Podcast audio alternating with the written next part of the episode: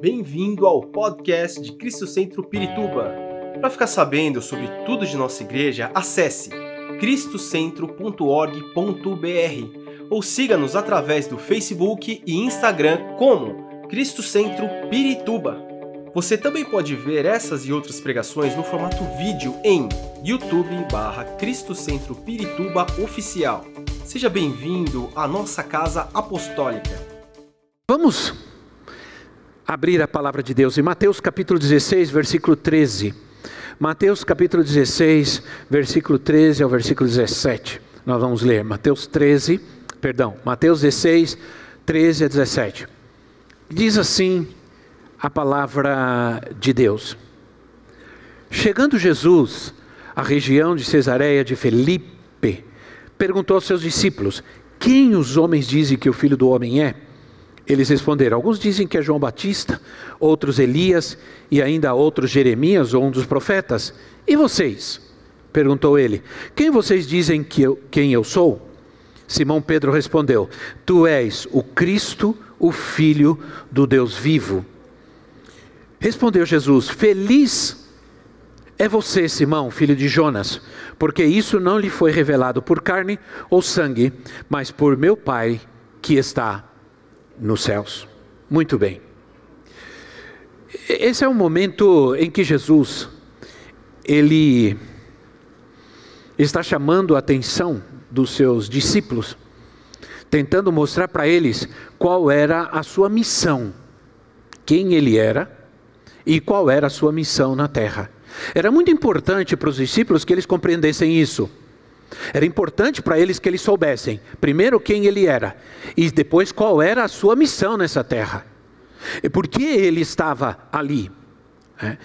Mais tarde, é, ou melhor, depois, cinco versículos depois, porque como a Bíblia está em ordem cronológica, na sequência, Pedro trata de frustrar o, plan, o plano do Pai para o reino, porque Jesus trata de mostrar qual era o seu propósito, qual era o seu plano, e vem Pedro e tenta frustrar o plano do Pai no reino, que era Jesus crucificado e ressuscitado. Né? Jesus começa a falar, quando eles entendem, quando eles compreendem quem ele era e qual era a sua missão, Jesus começa a dizer o que ia acontecer com ele. Era tudo o que eles não esperavam, porque eles pensavam: bom, se ele é o Filho de Deus, se ele é o Messias, se ele tem uma missão de estabelecer o reino de Deus, então ele vai se. Ah, ele vai se rebelar contra Roma, ele vai sentar no trono e vai se declarar rei, e nós vamos ser livres do jugo romano, do domínio romano. E Jesus disse que ele ia morrer e ia ser crucificado. Então Pedro diz: Senhor, que isso não aconteça contigo, isso não vai acontecer contigo. E diz o versículo 23, o versículo 23 é assim: que Jesus virou-se e disse a Pedro: Para trás de mim, Satanás, você é uma pedra de tropeço para mim, e não pensa nas coisas de Deus, mas nas dos homens. Tudo o que se opõe à vontade de Deus na perspectiva de Jesus, se deriva do maligno. Você precisa entender uma coisa: nenhum de nós estamos aqui por acaso, todos nós estamos aqui porque Deus tem um propósito na nossa vida. Nascemos com o propósito de Deus, porque a Bíblia diz que Ele nos conhece mesmo antes de termos nascido. E antes mesmo de termos nascido, ele já tinha um plano preparado para nós. E toda guerra espiritual tem a ver com a oposição do maligno contra o propósito e o plano de Deus para com as nossas vidas. Ele não quer que você viva o que Deus tem para você. Ele não quer. Mas ele está repreendido. Diga, ele está? Diga com fé, irmão. Ele está? Ah, em nome? Em nome de Jesus. Irmãos, Hoje vocês estão muito, muito fraquinhos. Eu estou em jejum, estou com toda a força e alegria e fé. Eu estou em jejum para orar por você. Agora você precisa se animar. Porque você precisa saber que o, o diabo, a menos que você permita, ele não pode frustrar os planos de Deus na sua vida. Amém? Diga, ele não pode. Ele não vai. Em nome de Jesus. Aleluia. Então, é, essa é a guerra que nós vamos enfrentar nos últimos tempos. Uma oposição à vontade de Deus em todas as áreas da nossa vida. Impedir e frustrar o plano de Deus. Quantos de vocês têm sentido que o diabo tem lutado contra a sua vida nesses últimos tempos para frustrar o plano de Deus na sua vida?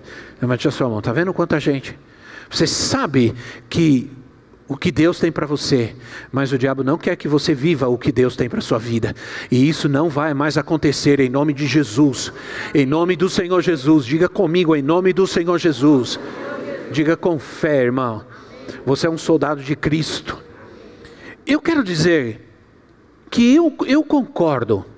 Eu concordo que é, em parte eu concordo com aqueles que argumentam que a gente que a gente, que a gente não deve dar ênfase ao inimigo, que a gente deve pregar a Cristo. Eu concordo, em parte. Concordo em parte que o inimigo já foi vencido na cruz. Né? E, e, nós temos a tendência de que quando alguma coisa está acontecendo e de repente alguém começa a agir mal com relação àquilo, a gente tem a tendência de abandonar aquilo. Né? Porque a gente, tem, a gente não tem mais a, a, a força para consertar as coisas. A gente simplesmente joga aquilo, joga fora aquilo que não presta mais, aquilo que não serve mais. Então, eu quero dizer que eu concordo em parte que Cristo, isso é verdade, que Cristo venceu o inimigo na cruz, mas a Bíblia diz que ele continua ativo.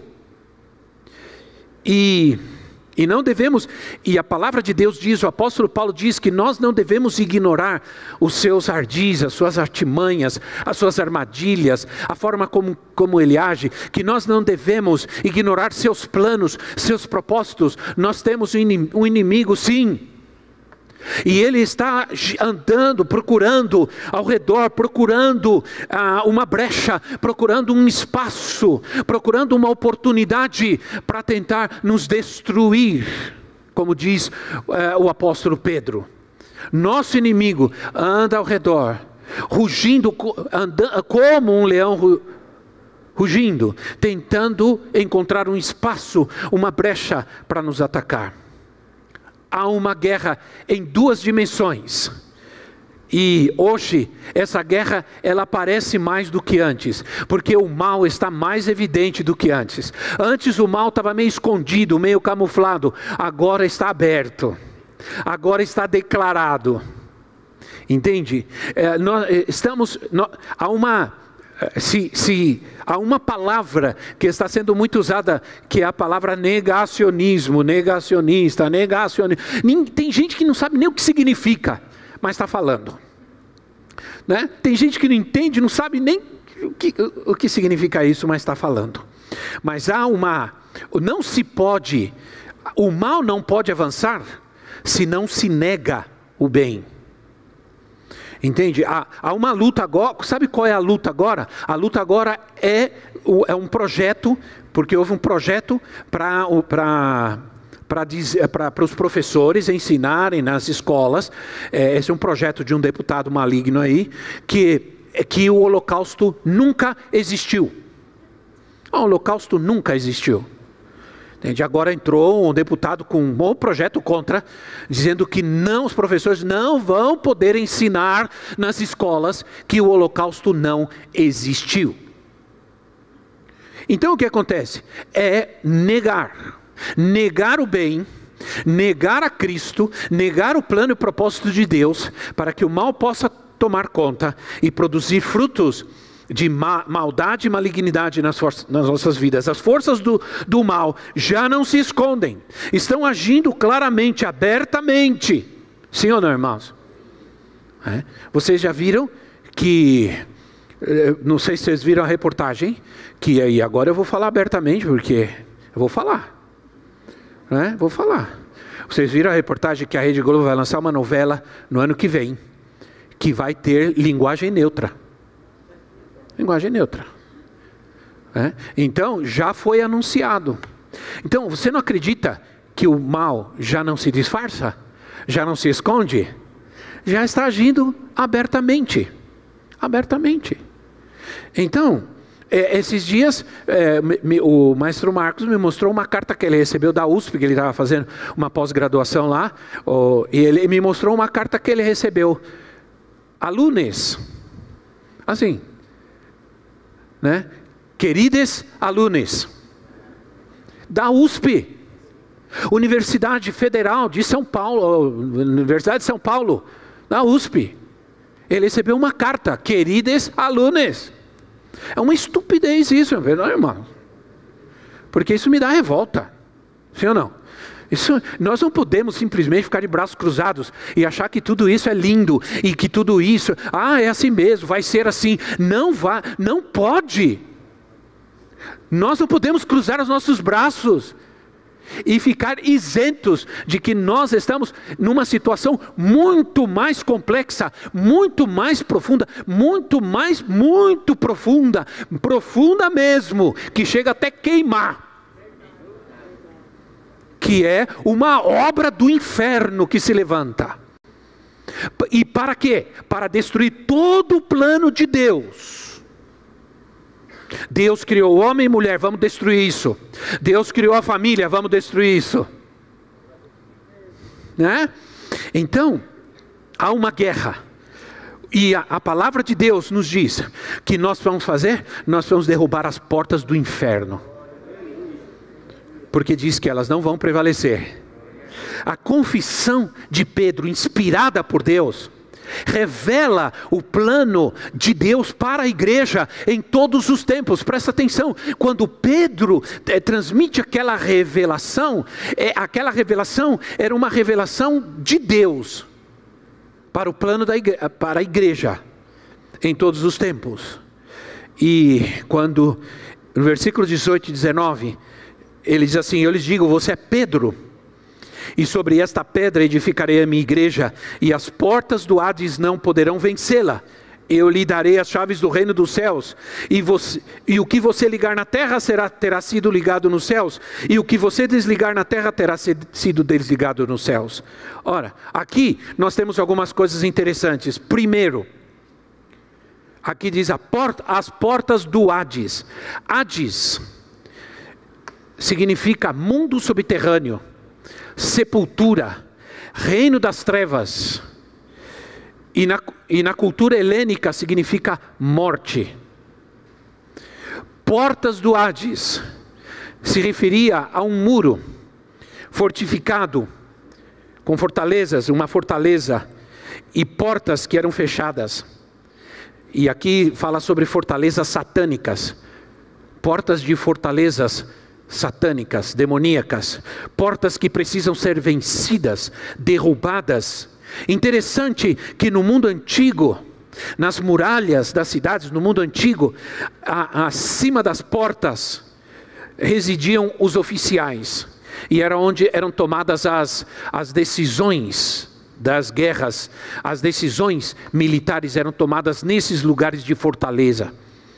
Então, diz assim: assim, as portas do inferno não poderão vencer, não prevalecerão, as fortalezas demoníacas, satânicas não prevalecerão. É? E nas estruturas e nas armas ofensivas, é, nós devemos entender uma coisa: que as portas elas são estruturas defensivas, elas não são estruturas ofensivas. É, é, alguém fecha a porta para se esconder, para se proteger, para se guardar, para se defender. E não é esse o propósito de Deus para nós, porque as nossas armas não são defensivas, as nossas armas são ofensivas. Quando você se converteu, o Senhor te vestiu, te, te tirou a tua roupa de escravo e te vestiu de soldado.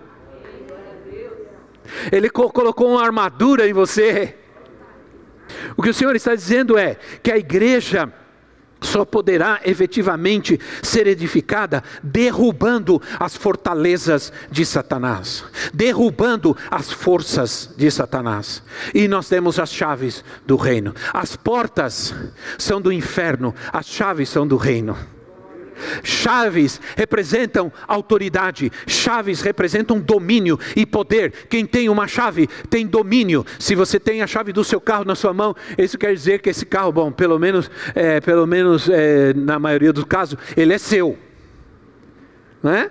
Se você tem a chave da sua casa, do seu apartamento, quer dizer que você é dono disso, que está sob seu domínio, sob seu cuidado. Chave é autoridade, é poder, é domínio. Portas são fortalezas demoníacas que vão ser derrubadas em nome de Jesus. Mas a igreja precisa fazer guerra, a igreja precisa ir ofensivamente. Em tudo isso, o que nos ensina a Bíblia é que além de estarmos numa guerra espiritual constante, nós devemos ter uma atitude ofensiva, não defensiva. Não ficar nos escondendo, ficar esperando, nos defendendo. A Bíblia diz resistir ao diabo. Isso resistência não é só é, é defe, defe, defesa, resistência também é ataque, é força, é avançar. Os que entendem de luta, ou de jogo, ou de luta, dizem que, que a melhor defesa é o ataque. O problema de muitos hoje é que estão sempre se defendendo. Nós acordamos quando o inimigo já derrubou, já entrou, já está agindo, já está atuando, já está destruindo a casa, o casamento, o trabalho, os filhos. E a atitude continua sendo defensiva e defensiva. Jesus nos ensinou a guerrear, até mesmo na oração do Pai Nosso. Quando diz lá em Mateus capítulo 6, do versículo 9 ao versículo 13. Mateus 6, do versículo 9 ao 13. Vocês orem assim: Pai nosso que estás nos céus, Santificado seja o teu nome, venha o teu reino, seja feita a tua vontade, assim na terra como no céu. Dá-nos hoje o pão de cada dia, o pão nosso de cada dia. Perdoa as nossas dívidas, assim como perdoamos nossos devedores. E não nos deixe cair em tentação, mas livra-nos do mal, porque teu é o reino, o poder e a glória para sempre. Amém. Desde pequenos, crentes, católicos, sei lá mais quem, aprendemos a oração do Pai Nosso. Muitas vezes orávamos o Pai Nosso antes de dormir, e ainda o fazemos. Bom, não existe nada de errado nisso. É bom. Se não é ruim, se não é, se é bom, é bom, não é ruim. Mas muitas vezes essa oração ela é feita como um mantra protetor, assim como as pessoas abrem a Bíblia no Salmo 91 e deixa aberto lá, isso vai proteger a casa. Um dia eu cheguei numa loja tinha uma Bíblia aberta, uma Bíblia grande aberta assim no balcão, página Salmo 91, está tudo amarelo. Né? Eu tive cuidado de olhar outra página, estava branquinha, aquela estava amarela. Aí eu perguntei: ah, vocês são evangélicos, são cristãos? Não, não, não. nós deixamos aí para dar sorte, para dar proteção. Então, não era nada, aquilo era apenas uma, um mantra, né? um amuleto. Ah, mas muitos orávamos assim. Mas a oração do Pai Nosso tem um ensino profundo sobre guerra espiritual, sobre batalha. Aliás, a oração é uma das armas mais poderosas na guerra espiritual. E a oração também é uma arma ofensiva, não é uma arma defensiva. Ora, a oração do Pai Nosso tem uma conotação guerreira e apocalíptica. Jesus nos, nos, ensinou a orar ofensivamente, não apenas pedindo coisas. Não apenas pedindo coisas. Quantos de nós precisamos tomar atitude de nos levantarmos e começar a caminhar pela casa, por todos os lugares, orando, repreendendo o inimigo, guerreando, tomando autoridade contra o inferno? É, na quinta-feira, na nossa, no nosso culto de libertação, e guerra e libertação, que está tá sendo uma bênção esse culto, realmente você precisa acordar, irmão, faz força. Né? Eu sei que é difícil, alguns chegam tarde do trabalho, têm dificuldade, mas vem para cá, vem orar conosco, vem guerrear conosco, vem alcançar a sua libertação, a sua cura aqui, porque Deus está fazendo milagres aqui entre nós. E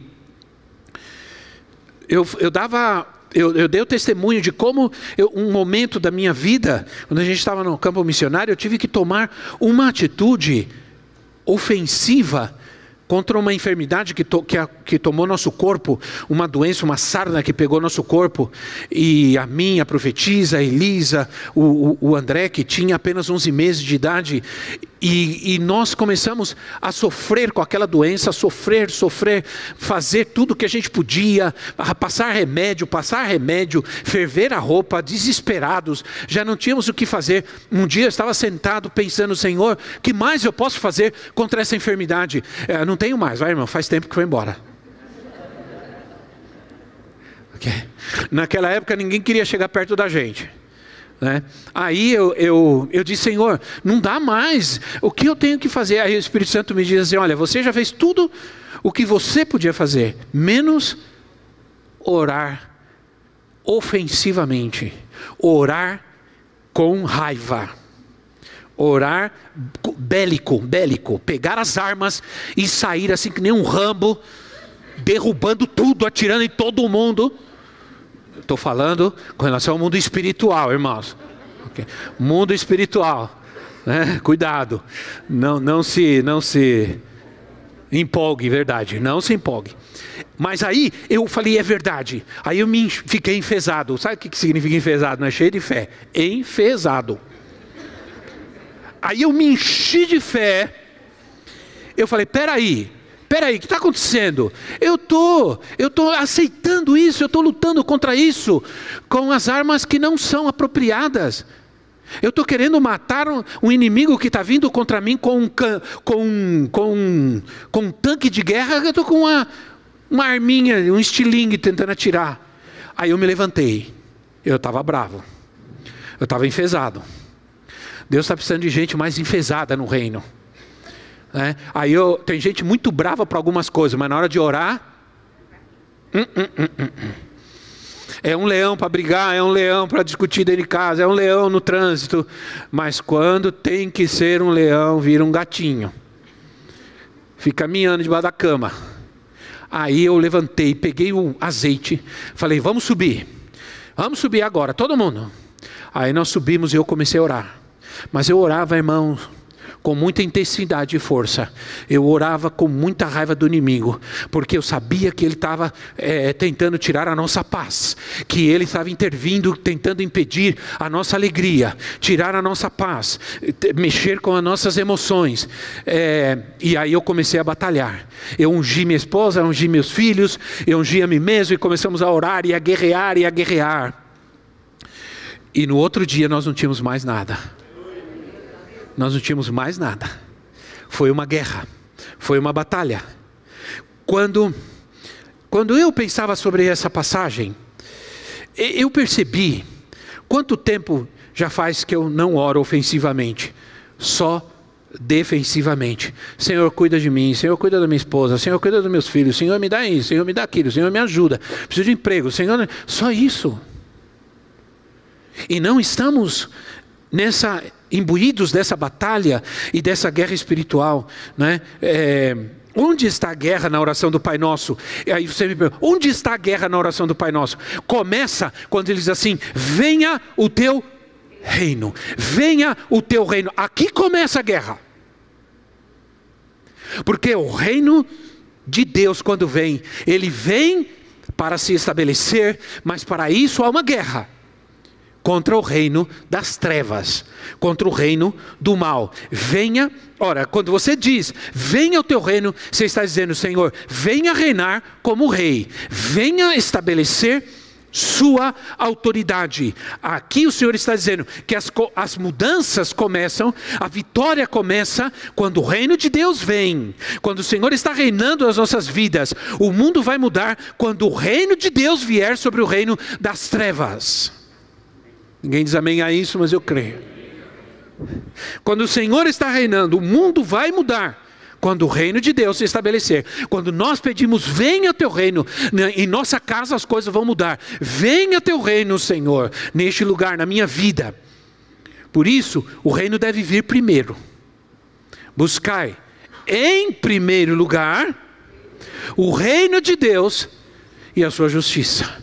Então, o reino tem que vir primeiro. Não é uma guerra de, de narrativas, não é uma guerra de, de, de ideologias, não. é uma guerra espiritual, é uma guerra de um reino contra o outro. Então, o reino deve vir primeiro. Ah,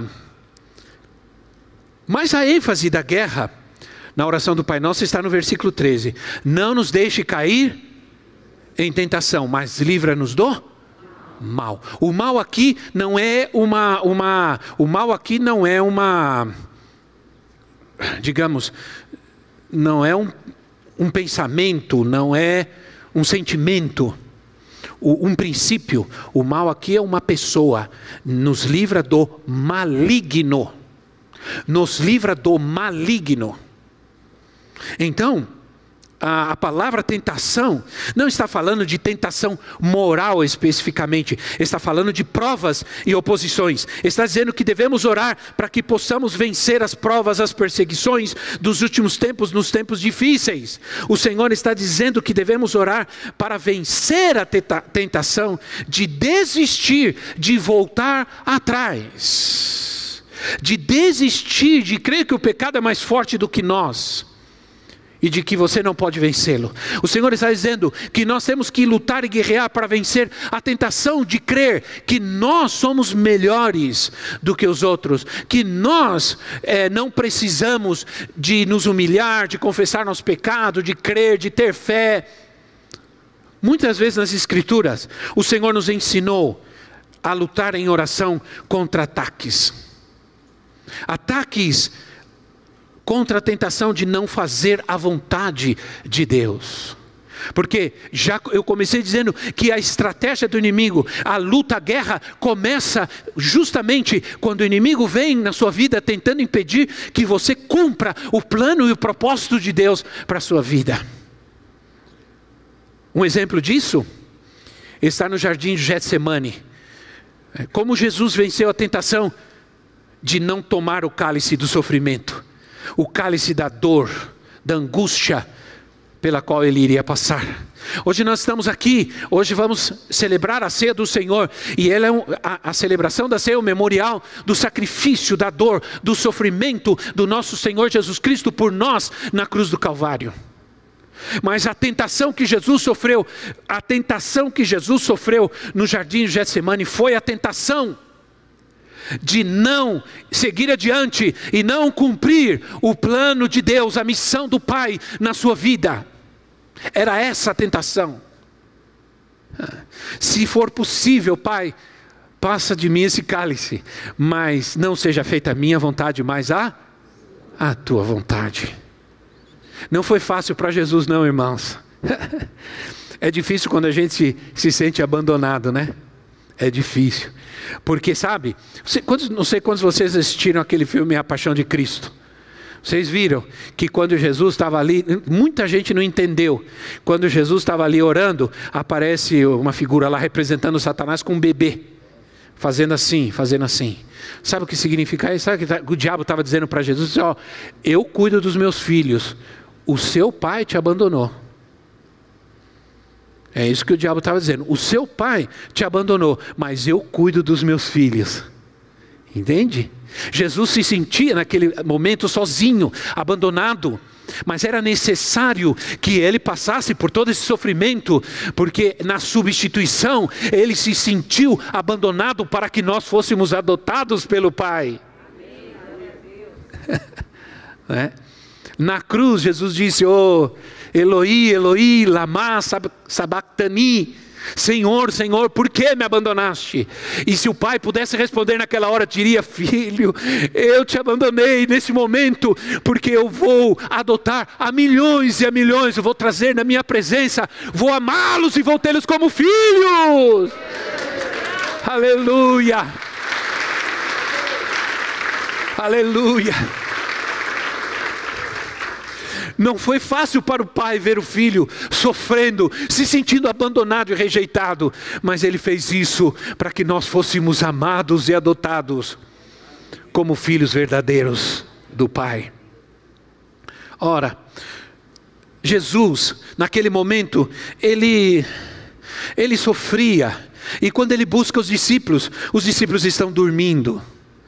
E ele reclamou com seus discípulos: e vocês não, não são capazes de orar comigo nem um instante, tudo que Jesus queria é que eles orassem com ele, que eles guerreassem com ele. Jesus continua querendo ter gente que ore, guerreiros, filhos de oração, discípulos que orem, que guerreiam, que clamem a Deus para que Deus cumpra seu propósito. O inimigo é, continua agindo. Houve um momento lá em Lucas, no capítulo 22, Lucas capítulo 22, versículo 31, Lucas 22, 31, o Senhor disse para Pedro, diz assim, Simão, Simão, Satanás pediu vocês para peneirá-los como trigo, mas eu orei por você para que a sua fé não desfaleça e quando você se converter, fortaleça os seus irmãos. Ora, o diabo tentou contra Pedro e Jesus não disse que ele ia tirar aquela tentação, ele disse que ele estava orando para que ele pudesse resistir para que ele pudesse vencer. Nem sempre o Senhor nos livrará. Na luta, vamos ter que lutar, batalhar. Uma canção que a gente cantava em espanhol que eu gostava muito, que eu, eu cantava muito aquela canção que diz assim: Lutei como um soldado, às vezes sofri, a batalha eh, tenho lutado, a armadura desgastado, mas confio em Ti, a armadura está meio machucada, meio amassada, mas eu estou firme, estou firme, porque eu lutei como um soldado. Às vezes eu sofri, às vezes sofri um golpe aqui, um golpe ali, talvez caí um pouco, foi difícil levantar com aquela armadura toda, mas eu continuo em pé. Ah. Então, meus irmãos, há uma intenção maligna de confundir de confundir-nos com relação às coisas espirituais. E, e, estamos chamando aquelas pessoas que oram, que estão orando demais, de gente exagerada, de, né? não, irmãos, de religiosos, não. As pessoas falam, você ora demais, você é religioso quem ora demais? Não. Religioso é quem não ora. Agora, o ladrão veio para roubar, matar e destruir. Ele é um ladrão, ele quer roubar. Ele quer roubar a, a, a, semente de Deus na nossa vida, o propósito de Deus na nossa vida. Ele quer roubar o propósito de Deus, destruir o propósito de Deus, o plano de Deus. E a semente, ele é o ladrão da boa semente que nós encontramos lá em Mateus capítulo 13, na parábola do semeador. Ele é o, o ladrão da boa semente. Ah, no versículo, é, no versículo 4 Diz assim, no versículo 4, 13 e 4 diz assim: O semeador saiu a semear, enquanto lançava a semente, parte dela caiu à beira do caminho, e as aves vieram e a comeram. Mais para frente, Jesus explica a parábola aos seus discípulos e diz: essas aves são é o inimigo que vem e rouba a palavra, rouba a semente, rouba a palavra que foi semeada no coração do homem, para que ele não viva, porque cada palavra de Deus traz um propósito de Deus para nós. A Bíblia diz em Isaías 55 que a palavra do Senhor não voltará para ele vazia, mas ela vem e ela vem para cumprir o propósito de Deus pelo qual ela foi enviada. Isso está em Isaías. Quando Deus envia a sua palavra, sempre há um propósito de Deus nessa palavra. Ela nunca vem vazia, ela nunca vem sem propósito. Mas o diabo tenta roubar. Quando você sair ali, ali fora, pode ter certeza que o diabo já está lutando para tirar essa palavra da tua vida, do teu coração. Para você não se lembrar mais, para você não viver, para você não, para que não se cumpra o propósito pelo qual aquela palavra foi enviada. Ah, irmãos, a semente que cai em terreno pedregoso, é, a, a, fala das tribulações, dos problemas das, da perseguição. A semente que cai entre espinhos fala sobre as preocupações da vida que nos sufocam, que sufocam a palavra também. As pessoas muito preocupadas com as coisas da vida se esquecem do propósito de Deus para elas. A semente que cai à beira do caminho, as aves. Jesus mesmo diz: os demônios, depredadores, sempre presentes, tentando impedir que a palavra prevaleça, que o propósito de Deus prevaleça na vida das pessoas, né? que questionem a palavra, que, que torcem a palavra, torçam, distorcem a palavra, para que ela, é, ela não seja entendida a palavra de Deus é a nossa mais poderosa arma. Sem ela nós fracassamos. Jesus venceu o diabo na tentação com a palavra. Ele não usou argumentos nem ideias humanas, ele usou a palavra. Ora, em outra em outra parábola, versículo 23 e 24, aí mesmo de Mateus, veja quanto Mateus fala sobre guerra, quantas passagens sobre guerra. Ele diz assim: Jesus lhes contou outra palavra, dizendo: O reino dos céus é como o homem que semeou a boa semente em seu campo, mas quando todos dormiam, veio o. Veio o inimigo. Veio o inimigo e semeou o joio no meio do trigo e se foi.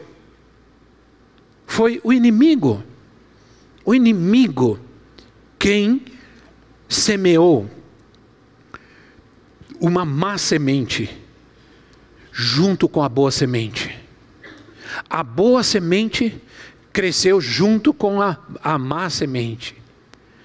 Muitas pessoas dizem que o joio é uma planta muito parecida com o trigo.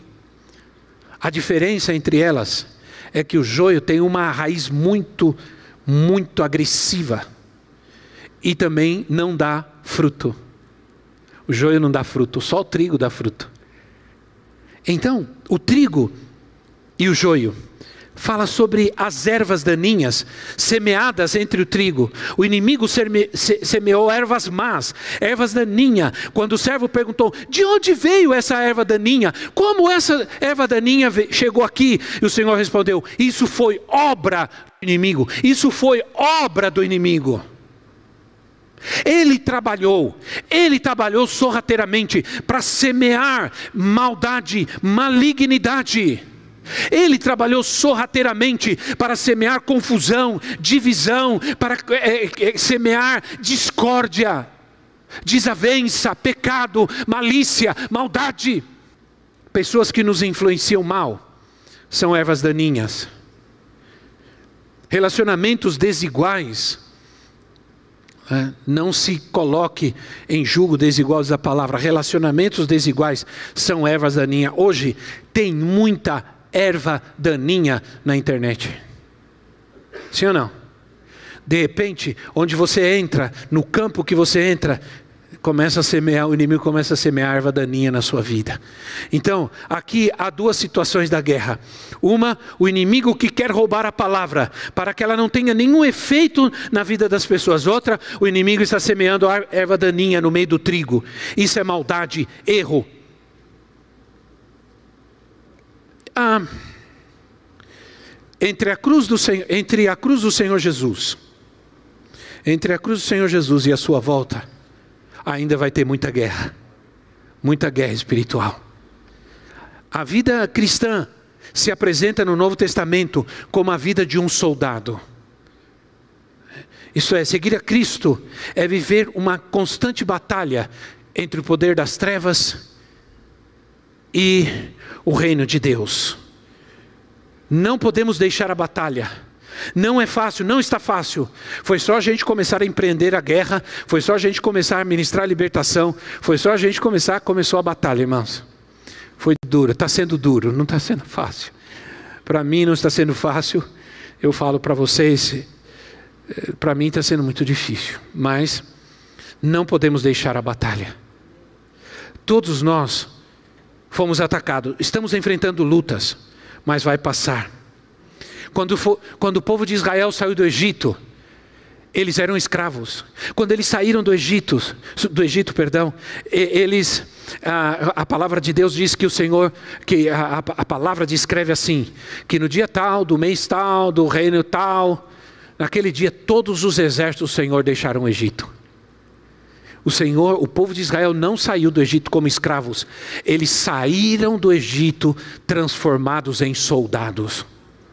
Quando você entregou sua vida a Jesus, Ele tirou seus farrapos de pecado, de imundícia, Ele tirou a sua roupa de incredulidade, de miséria, e Ele te vestiu de soldado.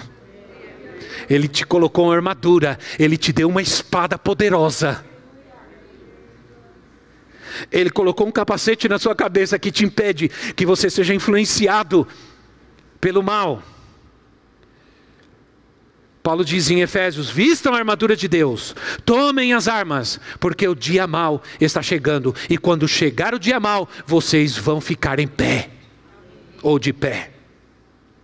Vamos continuar, mesmo que pareça difícil, mesmo que não acreditem em nós, nós vamos seguir em frente, porque nós temos um plano, um propósito de Deus para seguir. Esperamos que esta mensagem tenha te inspirado e sido uma resposta de Deus para a sua vida. Quer saber mais sobre Cristo Centro Pirituba? Siga-nos nas redes sociais no Facebook, Instagram e YouTube, ou visite nosso site em cristocentro.org.br.